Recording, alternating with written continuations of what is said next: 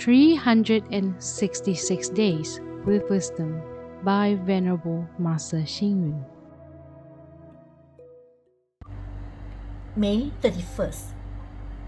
To work on the field, we have to wait till spring.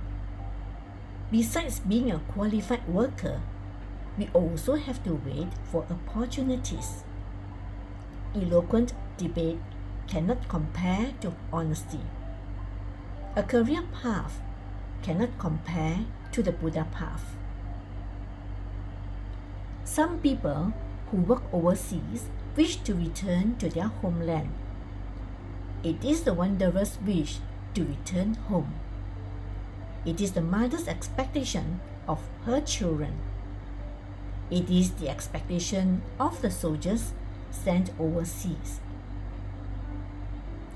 People nowadays indulge in fulfilling unlimited material desires and lose their true nature.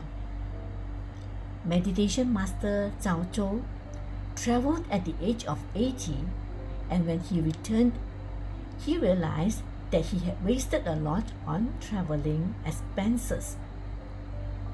Master Han Shan in the Ming Dynasty also shared the same concern that we seek externally and got lost in foreign places, not knowing that the true treasure is always within us.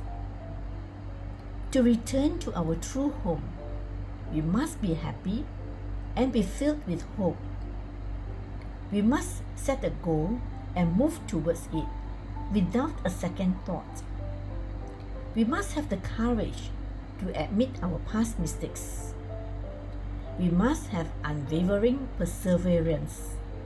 We must have a clear direction realizing the urgency and importance of returning to our true home depends on our reflection and external conditions, as well as guidance from virtuous friends.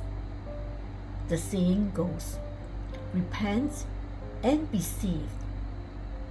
If traders are not doing well, they should go back to their own previous professions if Buddhist practitioners face setbacks, they can go back to their initial aspiration.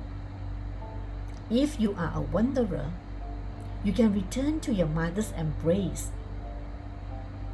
Read, reflect, and act. To return to our true home, we must have the courage to admit our past mistakes. Please tune in, same time tomorrow as we meet on air.